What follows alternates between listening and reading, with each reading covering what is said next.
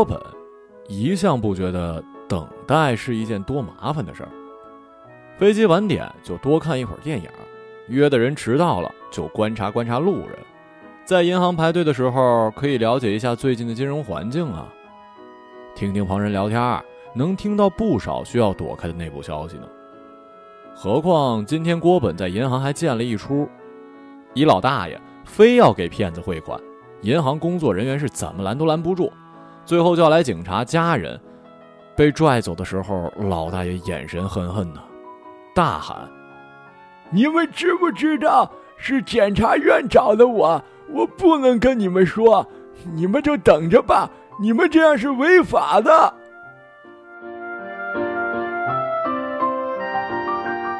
老头女儿骂骂咧咧，一边给警察赔不是，女婿在一旁站着不说话。国本猜测呀，他平时跟岳父关系就不好，今晚肯定会跟老头的女儿有很多诸如“我早就说过你爸这个人”啊之类的谈话。银行员工全不习惯了，除了跟警察客气道别，也没说别的。听着旁边等号的人聊了一两句。说现在银行的人呐，会时不时的到 ATM 机前巡视，看谁在边打电话边转账，呃，就得问问，电话那边的人您认识吗？现在的骗子太猖狂，政府也不管管，管得过来吗？还不是因为老百姓傻逼呀。郭本呢，今天要取的钱多，所以没法在 ATM 办事儿，就只能排号了。铁椅子上坐了半天。郭本起来溜达，马上就轮到他了。今儿是周末，五个窗口开放俩，哪个先办完，郭本就去哪个。就是这个时候，金桥闯进了银行，应该是一二十多岁的人，但是有三十多岁的神色，挺好看的，眼神像一种鸟，没化妆，身上的衣服放在前几年呢，应该是时尚，拎的包是 LV，鼓鼓囊囊的。郭本感觉应该是一真的。他一进来就往柜台这边看，大堂保安问他办什么业务，他已经看向了郭本。郭本看着他，直直的走了过来。大哥，我有急事儿，求求您能不能让我先办啊？我可以给您钱。语气听着着实着急，眼里面亮出了眼睛，从眼皮到脸都显得疲惫啊。保安在后面跟过来，刚刚送走那老大爷，他的神经呢还处在战斗状态。郭本摆摆手，示意没关系，不用给钱，呃，你先办吧。说完，把牌号给了金巧，自己到机器那儿重新取了号。郭本一向不觉得等待是多麻烦的事儿，今天就更不觉得了。今天他有很多时间呢，今儿周末没约朋友，手机关机。今天他打算取出自己全部的存款。郭本坐回了铁椅子，继续思考钱取出来应该干什么。周凯骑着摩托车骑得很慢，他就没骑得这么慢过。他从小有俩梦想，一个是天天能骑摩托车，另一个是当警察。小时候呢，上学被人劫过，这是他决定当警察的原因。劫走的东西就是他的自行车，他给自己的车头装了一捡来的摩托大灯，不能亮，但是他天天擦呀。考上警校参加工作，硬熬了几年，去年才拿到了编制。周凯是那种跟谁都客客气气，可总让人觉得他就是瞧不起别人的人。单位组织什么活动不爱参加，开会呢不爱发言，领导问总回答没意见。除此之外，就什么都不说。领导也不喜欢他，这回出了这事儿，停了职，让他写检查。周凯不愿意写，说爱咋咋地。父母劝你，不是从小就想当警察吗？周凯听了劝，周末这天骑上摩托，奔领导家送礼。金巧从窗口离开，挂掉手机，装回了口袋，表情放松又难过。看得出来，一件事终于了结，可结局并非他所愿。金桥找了一圈，看到郭本在这边。郭本不知道自己的脸上是不是跟他有一样的表情。金桥走过来，把包扔在了郭本旁边的铁椅子上。真是谢谢你啊。没事儿。呃，刚才还说给你钱，其实钱全没了。金巧说完笑了起来。他刚扔包的时候，郭本就听见了，空的。没事儿，呃，你赶上了吧？赶上了，赶上了。金巧说完又笑，笑完露出那种表情，放纵又难过。我也不知道怎么报答你，我就陪你等一会儿吧。金巧说完了，就坐在椅子上，声音跟空包落下来一样。郭本呢，很少跟陌生人说话，还是跟比自己小挺多的女孩。结婚以前，郭本就不是那样的人，结婚之后就更不是了。不过今天不太一样。给人转钱啊？金巧点了点头。这么着急啊？金巧点了点头。你看现在，马上到十二点，我十二点之前不把钱转出去，他们就会卸我男朋友一条腿。本来约的是昨天，昨天没凑齐，已经卸了一条了。郭本看着手里的号码，感觉自己有充足的时间听完这故事。昨天晚上没值班。带的新人一口一个凯哥，不停的给周凯递烟，老是问咋没人报警啊？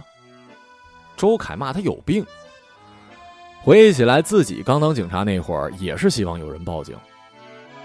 当警察最难熬的就是晚上值班了，没劲，累。有回半夜抓回来一个工地偷铁的，连夜审，问同伙在哪，师傅回值班室睡觉。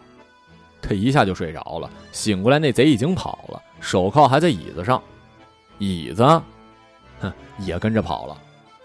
周凯叫醒师傅冲出去，冬天大半夜的街上追着马路上拖椅子的声，把那人抓了回来。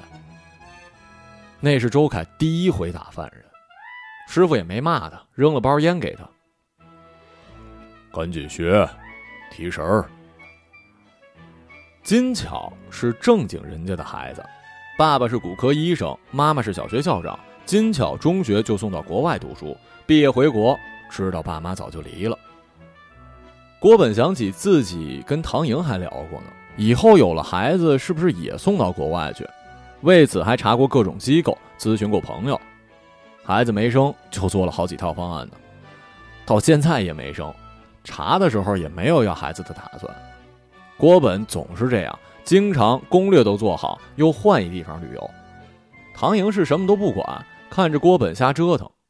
郭本跟唐莹在一块之前没这毛病。郭本是为了做好充足的准备，他希望尽己所能的让唐莹高兴。金巧留学的时候认识一帮朋友，回国之后爸妈离婚没人管，天天跟他们玩，最后就跟一个比自己大七岁的男的在一块儿了。被卸腿的就是他。也不是头一回这种事儿了。他爸好赌，他跟表哥一起开了一小赌馆，他负责经营，做德扑的生意。前两天被警察端了，倒是没大事儿，人也没关，钱不在店里，本来就是一个德扑的场子，小生意。问题是表哥发现，当初让他拿去上下打点的钱，他自己拿去赌了。一对账，店里营收，他也老做手脚。表哥就急了，兄弟也没用，让他赔了亏空，不然就卸条腿。他在医院呢，那天警察来，他跑，被警察抓住打了一顿，刚出院一天又回去了。他表哥的兄弟就在医院等着，看着表呢。你看，说着就过十二点了，真是谢谢你啊。刚刚那大堂保安时不时的往这边看。郭本觉得他可能在嫉妒自己，用一个牌号换来一小姑娘，也有可能是怕这女的有什么新的骗术。至少目前郭本没听出来他要骗什么。那你陪我等完了去哪儿啊？没想好呢，反正这回我真的不想再跟他好了。我干嘛呀？我年纪轻轻的。金巧说完就流下泪。擦了擦，又笑出来，眼睛里的活力慢慢盖掉了浑身的颓势。郭本也觉得这女孩是应该重新开始的，也能重新开始，不像自己。你怎么称呼啊？哦，我叫郭本，我叫金巧，很久没认识新的人了。哼，我也是。金巧看到郭本手上的戒指，你结婚了呀？我年轻的时候特别想结婚，现在不了。郭本觉得好笑，听一个二十多岁的人说年轻的时候。马上到你了，到你我就走了。你没吃饭呢吧？没，我从昨天到现在都没吃。操，就帮他凑钱来着，还不知道怎么还上呢。那你等我取完钱，请你吃饭吧。我也是从昨天到现在都没吃。那咋行啊？应该我请你的。没事儿，反正这钱我也不知道该怎么花。这回这事儿吧，谁都觉得周凯冤枉。其实不喜欢他的领导也这么觉得。前两天去抓赌，警察都喜欢这活儿，赌桌上的赌资可以装走几张，没人管的。倒霉就是有个人给跑了，周凯把他抓住之后，给了几下子，把那人打伤。打的过程被路人用手机拍下来发到网上，媒体网民都在闹，说他暴力执法。操，不暴力怎么执法呀？再说，这叫暴力执法？师傅教周凯审人的那些招，周凯都没用过。他是不爱打犯人的。上面公开回应，当然是说这人拒捕了，警察是合理采用强制措施。但是领导不喜欢他，就停了职，让他写检查。周凯骑过了自己片区的烟摊，又掉头回来，决定买包烟。周凯想，要是师傅没死就好了。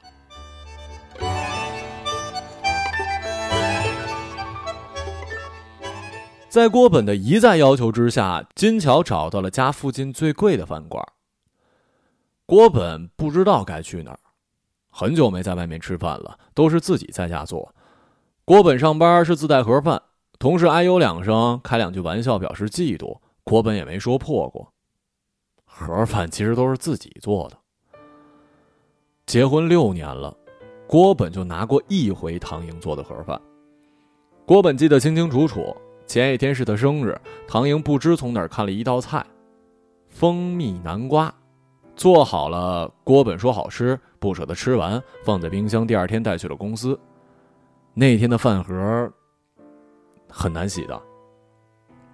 郭本也不太舍得花钱，一直攒钱买房。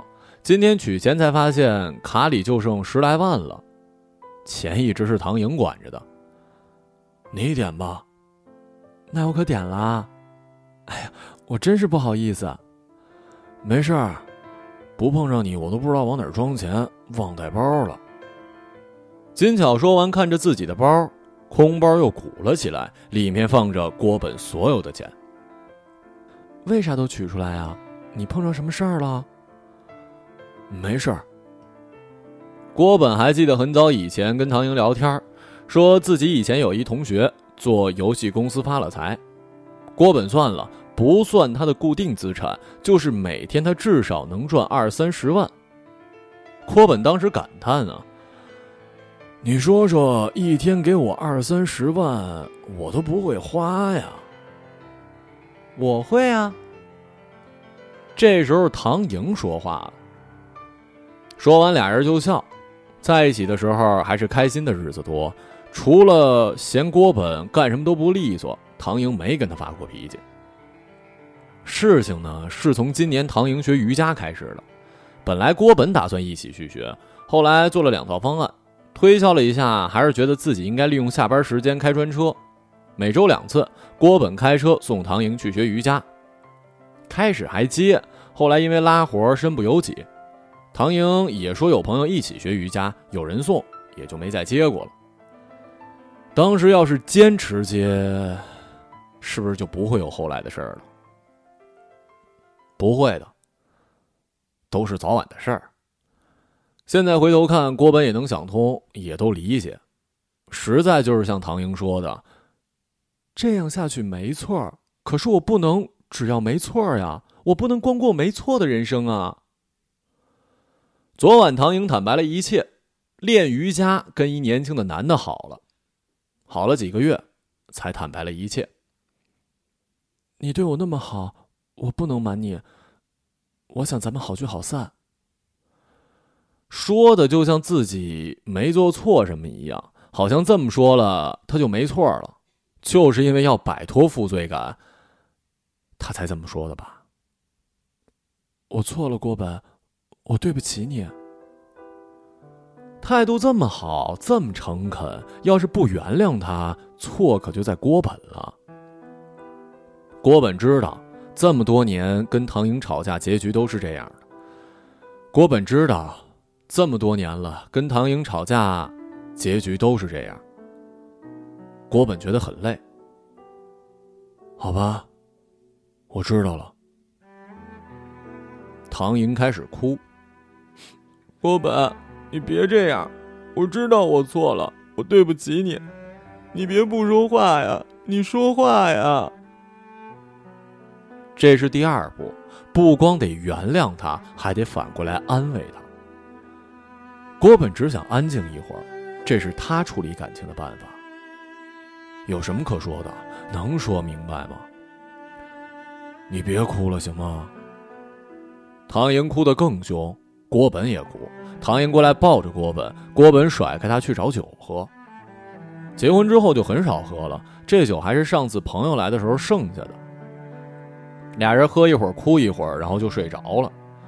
郭本梦见佛祖坐在太阳上沉思。早上醒来的时候，郭本就用领带勒死了唐英。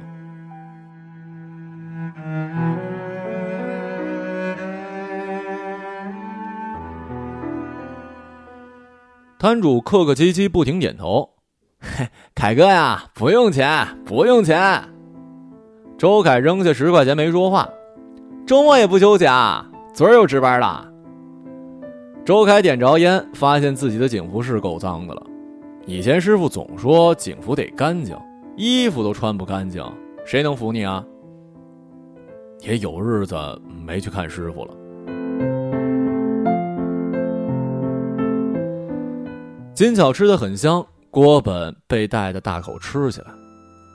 他爱看年轻人吃东西，觉得都吃进去了。你在国外学的什么呀？金融。那你打算找工作吗？不用，我想赚钱不难的。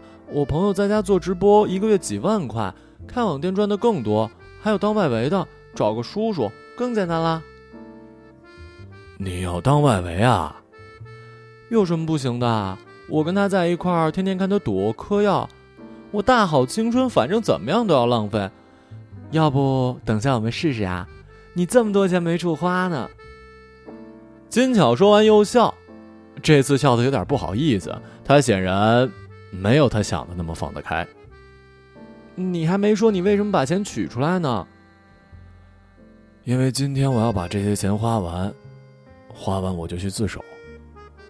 哎呦，看不出来啊，叔叔，我还以为你是正经人呢。你犯什么事儿了？我杀人了，我把我老婆杀了。金巧看到郭本表情坚定，收起了开玩笑的腔调。郭本本来想冷静的讲完全部故事，可是讲到唐莹昨晚道歉的时候，还是哭了。金巧也哭了。要不你跑吧，别自首了，你老婆活该。我也想过跑。可就在刚才，坐在银行里，我想明白了，我连这点钱该怎么花都不知道，我以后跑去哪儿该干嘛呀？叫我每天想着这些事儿，还不如死了痛快呢。郭本停了停，又说了一句：“以前也没空想我每天该干嘛，都是唐莹帮我想的。”那你就自杀，你别自首啊！监狱里啥样你不知道。你听我的，你这样的人肯定不行的。郭本觉得是应该听他的。不行，你还是跑吧，跑跑试试。你这么多钱呢？那么多人，你刚刚为啥找我要号啊？因为你一看就是好人呢，所以你得跑。你听我的，吃完就跑。算了。我们先喝点酒，等会儿再说吧。郭本做什么事儿都有几套方案的，就是这回涉及生死，他想不出来了。挑方案的人也没了。要了最贵的酒，喝到第二瓶，郭本觉得几个小时之内花完这些钱也是不可能的。喝着喝着，金巧又说起来：“呃，去哪个哪个酒店开个房就得两万，他陪郭本睡觉可以免费。”说完，俩人大笑。郭本晃晃悠悠去上厕所，服务员处变不惊，领他出了包间。他应该不是第一个在大中午就喝成这样的人了。等郭本回来的时候，金桥已经走了，包也拎走了。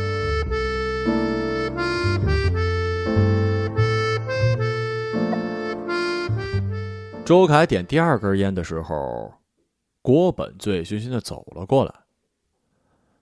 警察，啥事儿啊？我想自首，我把我老婆杀了。周凯点了根烟，抽了一口，摊主看着郭本跟周凯，不知该摆什么表情。周凯看着郭本，沿着这条路过俩红绿灯，右拐是派出所，有事去那儿说。你不是警察吗？我不干了。说完，周凯上了摩托走了。郭本酒劲没退，坐在了地上。哎哎哎哎，大哥，您别坐这儿啊，我还做生意呢。老板，给瓶水，两块。身上没钱了，没钱买什么水啊？杀人犯牛逼呀！赶紧自首去，一会儿人派出所也下班了啊。郭本站起往前走，过了红绿灯，想不起来派出所在哪儿了。真情像梅花开过。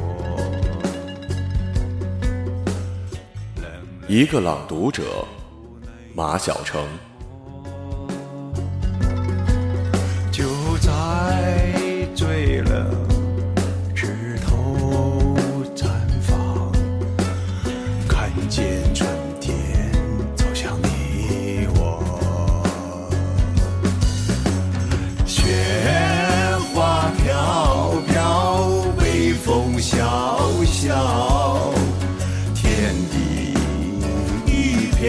苍茫一剪寒梅傲立雪